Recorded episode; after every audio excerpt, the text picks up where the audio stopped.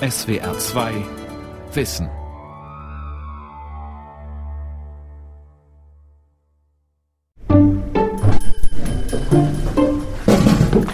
So this is pure mycelium. Das ist reines Myzel. This is Das hier ist etwas härter. Und das hier ist etwas biegsamer. Der nächste Schritt ist jetzt, es noch weicher zu machen. Han Wösten ist Professor für Mikrobiologie an der Universität in Utrecht. Er hält zwei rechteckige Lappen in der Hand, die an Leder erinnern. Der eine ist naturweiß, der andere ist dunkelbraun und fühlt sich tatsächlich an wie bearbeitetes Leder. Aber die Lappen bestehen aus Myzel, aus Pilzfäden, die zu einer Oberfläche gewachsen sind und die anschließend behandelt wurden. Wenn man es nicht weiß, denkt man nicht, dass es Material aus Pilzen ist. In 2050 we need 70% more food in the world. Im Jahr 2050 brauchen wir wegen der wachsenden Weltbevölkerung 70 Prozent mehr Nahrung auf der Erde. Gleichzeitig werden wir aber nur 10 Prozent mehr Ackerland haben. Aber wie können wir mehr Essen produzieren mit der mehr oder weniger gleichen Ackerfläche? Ich denke, Pilze können dazu beitragen, weil sie auf Müll wachsen, auf Abfallprodukten.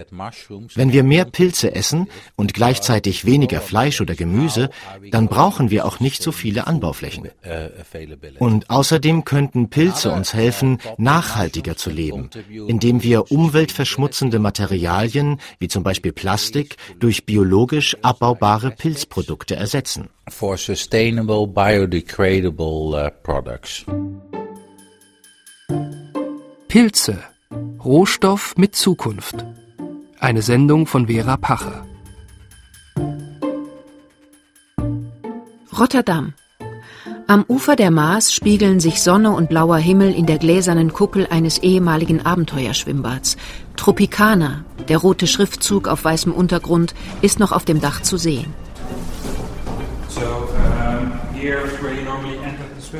Hier war ursprünglich der Eingang zum Schwimmbad. Hier unten waren die Umkleidekabinen. Jetzt sind wir gerade dabei, dort ein Labor einzurichten. Simon Cox ist Unternehmer. Er führt durch das ehemalige Schwimmparadies. Drinnen ist es warm. Die Becken sind trocken.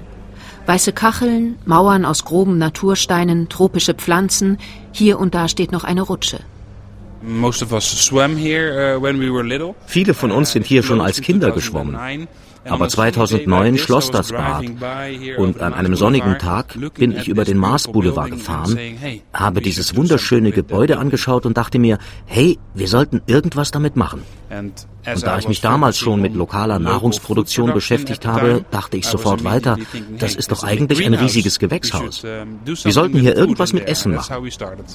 Simon Cox war früher mal Versicherungsmakler. Doch nach 15 Jahren in diesem Job hatte er das Bedürfnis nach Veränderung. Nachhaltiges Leben und Wirtschaften, das war es, was ihn wirklich interessierte. Als Cox 2013 das leerstehende Tropikaner für sich entdeckt, beschäftigt er sich bereits mit dem Anbau von Speisepilzen. Mit Pilzen, die auch in der Stadt wachsen und nicht nur auf feuchtem Waldboden. Dieses leerstehende Schwimmbad, das sich schnell aufheizt, wenn die Sonne auf das Glasdach brennt, scheint ihm der ideale Ort für seine nachhaltige Pilzzucht. Essbare Austernpilze, gezüchtet auf Kaffeesatz. Auf einem Abfallprodukt also. Wir haben ein Buch gelesen, The Blue Economy von Gunther Pauli. Und in diesem Buch beschreibt er 100 Geschäftsideen, Dinge, die man lokal und auf der Basis von Abfallprodukten machen kann. Pilze auf Kaffeesatz züchten war eine davon. Und als wir diese Idee ausprobiert haben, waren wir überrascht, was für ein großes Potenzial das hat. Das Start-up von Simon Cox heißt Rotterswam. Er und seine Kollegen nutzen den Kaffeesatz, der in der Umgebung eigentlich im Müll landen würde. In the beginning, uh, we used only bars uh, and uh, small restaurants. Am Anfang haben wir mit kleinen Cafés und Restaurants zusammengearbeitet. Aber inzwischen haben wir den Fokus zusätzlich auf große Bürogebäude verlagert. Zunächst haben wir das noch mit dem Lastenrad abgeholt. Aber jetzt brauchen wir jeden Monat ungefähr zweieinhalb Tonnen Kaffeesatz. Also sind wir auf ein Elektroauto umgestiegen. Die Speisepilze landen anschließend wieder in den Menüs der Cafés und Restaurants, zum Beispiel als vegetarische Bitterballen. Bitterballen sind eine niederländische Spezialität. Normalerweise eine nicht mehr identifizierbare Fleischmasse, paniert und frittiert, serviert als kleiner Snack zum Feierabendbier. Auf der Basis von Pilzen produziert Rotterswam eine vegetarische Variante. Ich denke, es gibt viele Möglichkeiten, wo Pilze Probleme lösen können. Sie enthalten viel Protein. Ich denke, Pilze sind perfekt für Vegetarier oder Menschen, die sich vegan ernähren.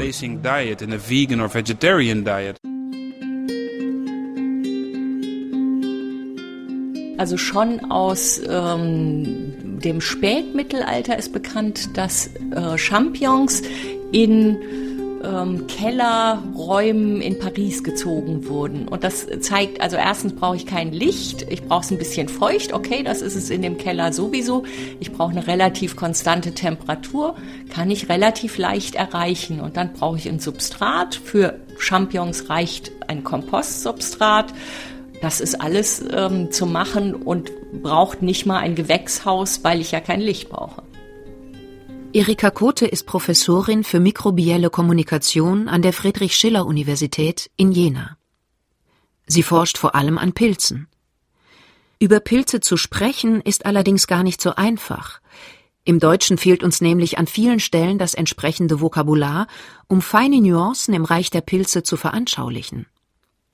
Wenn wir im Deutschen von Pilzen sprechen, dann können damit sehr unterschiedliche Dinge gemeint sein, erklärt Erika Kote. Natürlich sind Hefen Pilze, aber die Hefevermehrungsform ist natürlich eine knospende Hefe ähm, und macht keine filamentösen Hyphen. Also würden wir Hefe und Hyphe im Deutschen als Pilz bezeichnen, aber es sind ja völlig unterschiedliche Strukturen. Hefen sind einzellige Pilze, wie eben zum Beispiel unsere Backhefe. Hyphen hingegen sind die fadenförmigen Zellen, die sich aneinanderreihen und die sich als Pilzgeflecht im Boden ausbreiten. Das sogenannte Myzel. Und längst nicht alle Pilze bilden einen für uns sichtbaren Fruchtkörper, den wir zum Beispiel als Champignon oder als Steinpilz kennen. Im Englischen würde man Mushroom sagen. Im Deutschen sagen wir Pilz für den Pilz, den wir im Wald ähm, finden, aber wir sagen auch Pilz für die Gruppe von Pilzen. Das wäre im Holländischen ein Schimmel, ähm, Schimmel, und im Englischen wäre das Fungus aus dem Lateinischen wieder abgeleitet. Also unterschiedliche äh, Wuchsformen und äh, Lebensstadien gehen in dem deutschen Begriff Pilz völlig durcheinander. Diese sprachlichen Feinheiten sind aber extrem wichtig, wenn wir über Pilze und ihre Möglichkeiten sprechen. Und es stellt sich die Frage, hängt die fehlende sprachliche Genauigkeit vielleicht auch damit zusammen, dass dieses Reich zu einem Großteil unsichtbar und deswegen auch noch nicht umfassend erforscht ist? Es ist sicher so, dass das, was wir nicht sehen können, auch sprachlich nicht hinterlegt ist und Mikroorganismen, zu denen ich die Pilze zähle, weil eine solche Hyphe einen Durchmesser von drei Mikrometer hat. Man kann also nur diesen Gesamtfruchtkörper sehen und nicht diese einzelne Hyphe. Dafür gibt es dann halt keine Einzelbegriffe. Amsterdam. Auf dem Gelände des Zoos steht ein Backsteinbau, der ein lebendiges Museum beherbergt. Mikropia. Im Prinzip funktioniert das Museum wie ein Mikroskop. Es hat sich zur Aufgabe gemacht, Mikroben, zu denen Bakterien, aber auch Pilze zählen, sichtbar zu machen. I'm Jasper Baux. I'm a microbiologist and also head of uh. Ich heiße Jasper Baux. Ich bin Mikrobiologe und der Leiter von Micropia. Das ist das weltweit erste und einzige Mikrobenmuseum, in dem normale Menschen echte Mikroben betrachten können. Jasper Bakes steht vor einer großen Wandinstallation. Ein Stamm, der sich zunächst in drei große Äste und dann in unzählige Zweige teilt. Der Baum des Lebens. Eine Darstellung aller Lebensformen auf der Erde, die wir bisher kennen. Der Baum unterscheidet drei große Domänen. Erstens die Bakterien, zweitens die Domäne der Archaea, die beide keinen Zellkern haben, und drittens die Eukaryoten. Das sind alle Organismen, die einen Zellkern haben. Menschen, Tiere, Pflanzen, Insekten und auch Pilze. Uh, Menschen und Pilze haben beide einen Zellkern. Wenn man eine menschliche Zelle mit der eines Pilzes vergleicht, dann sehen die sich ziemlich ähnlich. Auch wenn Pilze in Botanikbüchern häufig neben Kräutern, Blumen und Bäumen abgebildet sind, Pilze sind keine Pflanzen. Genetisch sind sie Menschen und Tieren ähnlicher, aber sie sind noch nicht wirklich gut erforscht. Unter anderem deswegen, weil sie, wie alle Mikroben, größtenteils unsichtbar für uns sind.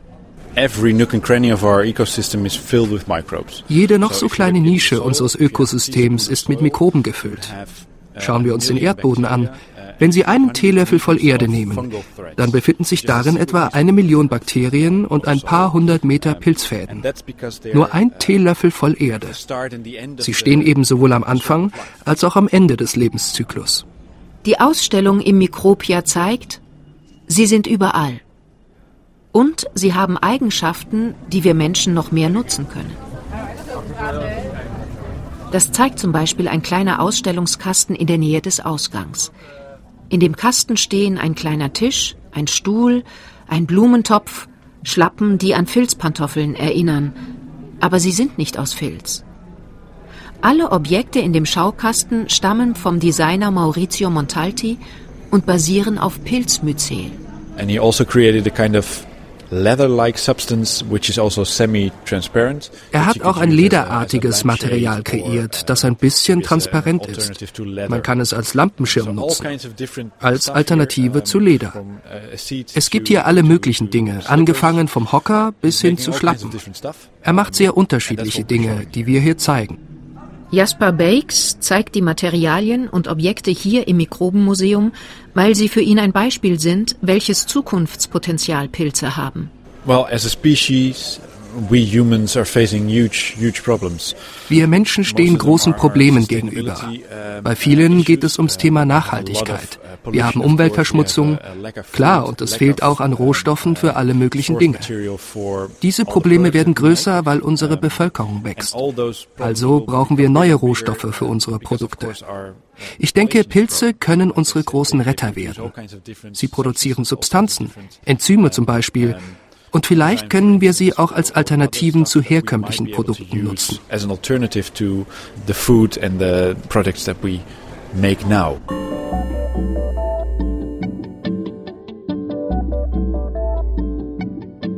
However, it was very difficult for me to find a good partner and I Uh, es war ziemlich schwierig für mich, einen guten Partner zu finden. Ich habe damals bestimmt an 50 Türen angeklopft. Uh, also ich habe E-Mails und Bewerbungen geschrieben oder mich persönlich vorgestellt. Aber die Reaktionen waren wirklich negativ. Und es lag fast immer daran, dass meine kreative Arbeit nicht ernst genommen wurde. Maurizio Montalti der Designer, dessen Arbeiten im Mikropia zu sehen sind, erinnert sich an das Jahr 2008, als er auf der Suche nach einem Praktikumsplatz ist. Eine seiner Anfragen geht an Han Wösten, Professor für Mikrobiologie an der Universität Utrecht, mit dem Schwerpunkt auf Pilzen. Die Anfrage ist ungewöhnlich. Ein Student der Designakademie Eindhoven möchte ein sechsmonatiges Praktikum in seinem Labor machen. Ein Designer, kein Naturwissenschaftler. Der Student, also Maurizio Montalti, beschäftigt sich gerade mit Begräbniskultur und möchte einige Versuche mit Pilzen im Labor machen. Ich war dann derjenige, der reagiert und gesagt hat, du bist herzlich willkommen. Ich habe nämlich einen Bruder, der Künstler ist. Deswegen gefällt mir die Idee, wenn Wissenschaftler mit Künstlern und Designern zusammenarbeiten. Und damit beginnt dann eine Partnerschaft, die weit über das Praktikum hinausreichen wird und bis heute andauert. Uh, ich habe mich zuerst damit beschäftigt, wie ich Material oder Dinge loswerden kann, anstatt Neues zu produzieren. Und so habe ich die Pilze für mich entdeckt. Montalti empfindet es als problematisch, dass Designer dafür verantwortlich sind, ständig neue Dinge zu schaffen. Neue Materialien, neue Objekte, die Rohstoffe verbrauchen und am Ende dazu führen, dass die Müllberge auf unserem Planeten wachsen. Und so interessiert er sich zunächst für Zersetzungsprozesse. Natürlich muss er die Regeln im Labor einhalten, zum Beispiel was die Hygiene anbelangt. Abgesehen davon lassen ihn die Mikrobiologen aber einfach mal machen. lassen ihn das Equipment benutzen und helfen ihm mit Expertenwissen. Han Wösten erinnert sich, dass es für so manchen seiner Mitarbeiter ein wenig gewöhnungsbedürftig war, als Montalti mit seinen Versuchen begann. That was also so different when compared to our regular experiments. They are always done in very small volumes, less than one gram volumes. Das war so anders als unsere normalen Experimente. Wir arbeiten hier mit ganz kleinen Mengen. Unsere Proben wiegen oft weniger als ein Gramm. Und dann kam Maurizio auf einmal mit Kubikmetern Stroh ins Labor. Viele Biologen im Labor waren skeptisch und fragten, was ist denn hier los? Also das hat ein bisschen gebraucht, bis sich das alles eingespielt hatte. Maurizio Montalti weiß, dass es eine Firma in den USA gibt, die an Verpackungsmaterial aus Pilzverbindungen arbeitet. Durch seine Experimente lernt er, dass Pilze zum Beispiel auch Abfälle aus anderen Produktionsprozessen zersetzen, Sägespäne, Kaffeesatz oder Stroh etwa. Und dank des wissenschaftlichen Know-hows im Labor lernt er, wie Pilze sich ausbreiten. So the, the fungus grows by means of filament-like structures. Der Pilz wächst in Form von Fadenstrukturen. Das sind die Hyphen. Und diese Hyphen wachsen und verzweigen sich in Netzen. Wenn man will, kann man das mit Stoff vergleichen. Der besteht auch aus verwobenen Fäden. Und dieses Netzwerk hat eine gewisse Festigkeit, weil sich die Hyphen immer mehr miteinander vernetzen. Pilze ernähren sich also zum Beispiel von Kaffeesatz. Das heißt, sie zersetzen ihn und ihre Hyphen durchdringen den Nährboden dann wie ein Netz. Der Designer Maurizio Montalti geht ganz unorthodox mit diesem Prozess um. Er lässt einen Pilz erst eine Weile wachsen und dann erhitzt er ihn. Das heißt, der Pilz stirbt. Wenn er zuvor aber schon weite Teile des Nährbodens zersetzt hat, dann funktionieren die Pilzfäden wie ein Bindemittel, wie ein natürlicher Klebstoff. Und je nachdem, wie lange man den Pilz wachsen lässt, entstehen am Ende ganz unterschiedliche Materialien. Entweder reines Myzel, das ein bisschen an Latex erinnert, oder, wenn die Pilze auf Sägespänen wachsen und man sie erhitzt, bevor das komplette Material zersetzt ist, dann bleibt vielleicht ein Material übrig, das an Pappmaché erinnert oder an Wildleder. Die Ergebnisse hängen von verschiedenen Faktoren ab. Han Wösten führt durch sein Labor. Eigentlich werden hier an der Universität Pilzkulturen in viel kleinerem Maßstab gezüchtet. Hinter schweren Türen stehen Regale, in denen sich Petrischalen stapeln. Gedimmtes Licht. Die Temperatur ist konstant. Ein Gerät bewegt Kolben, in denen eine Flüssigkeit schwappt.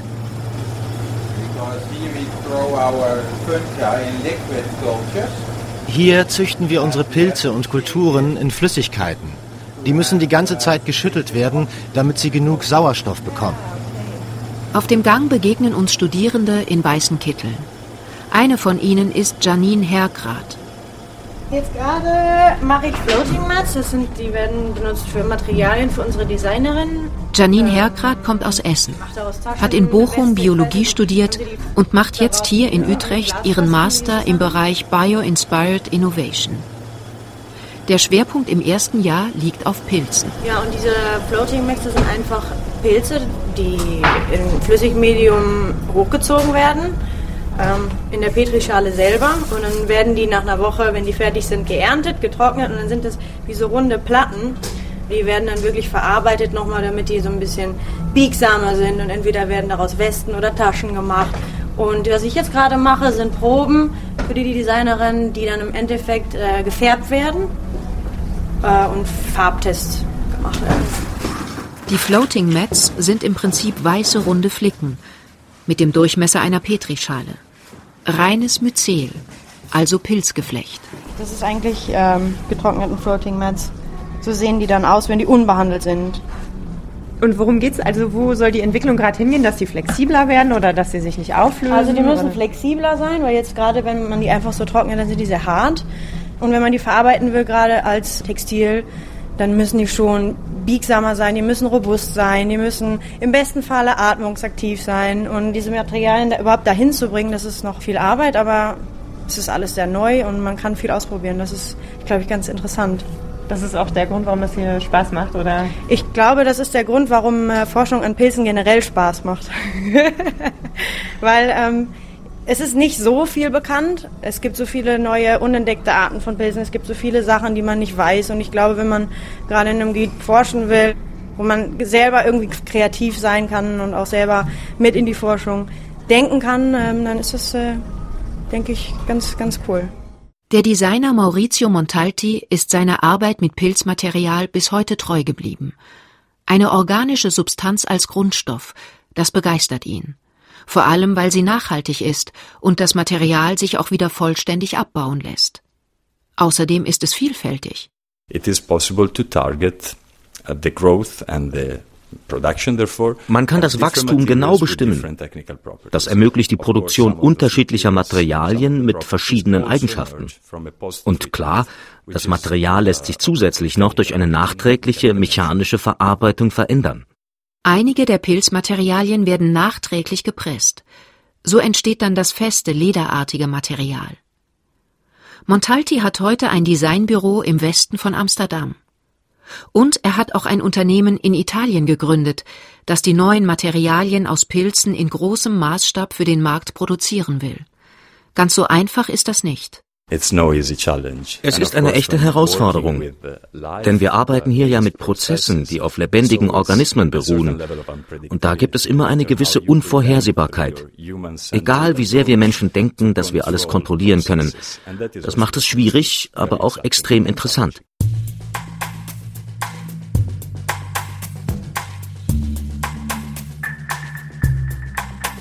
Anders als Pflanzen betreiben Pilze keine Photosynthese.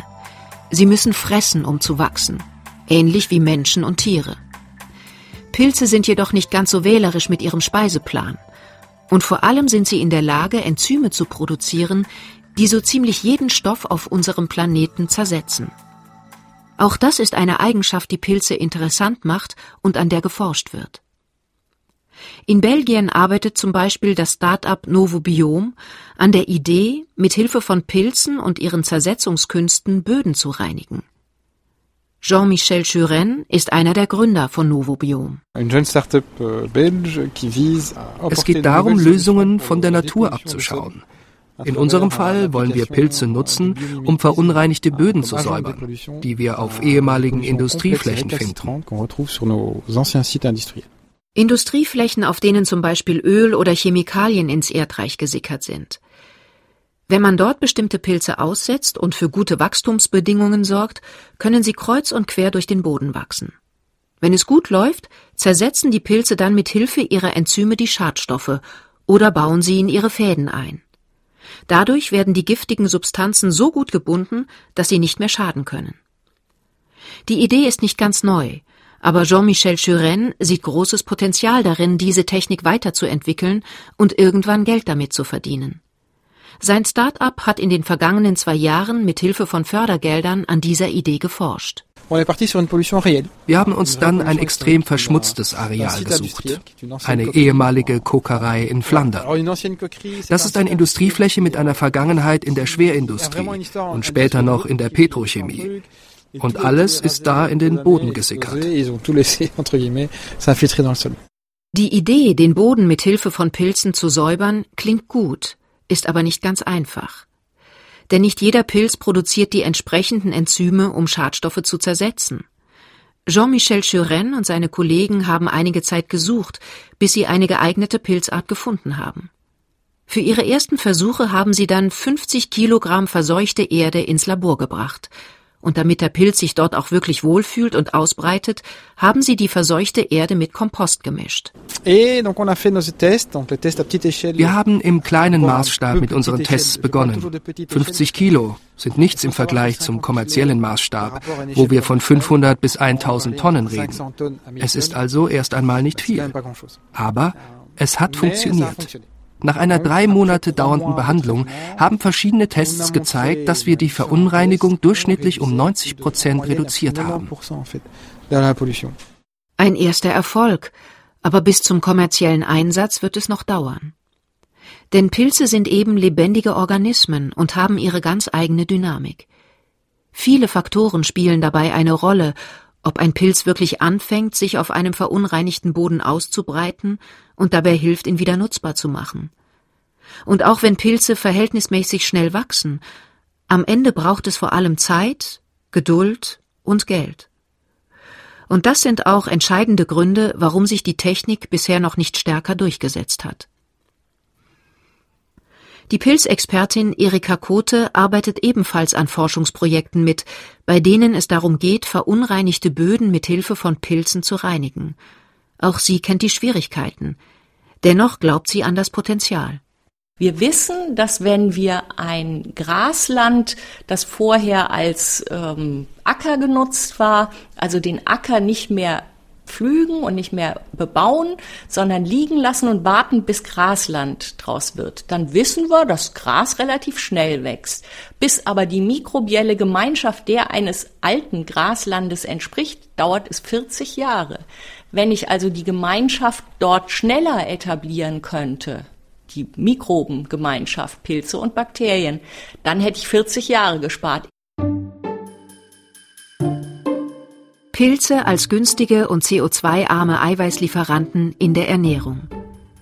Pilze als Verwerter von Abfallprodukten, von Kaffeesatz, Sägespänen oder Kompost. Pilze als Grundlage für neue Materialien, die eine Alternative zu Leder oder sogar Plastik sein könnten. Und Pilze als Reinigungspersonal für industriell verseuchte Böden.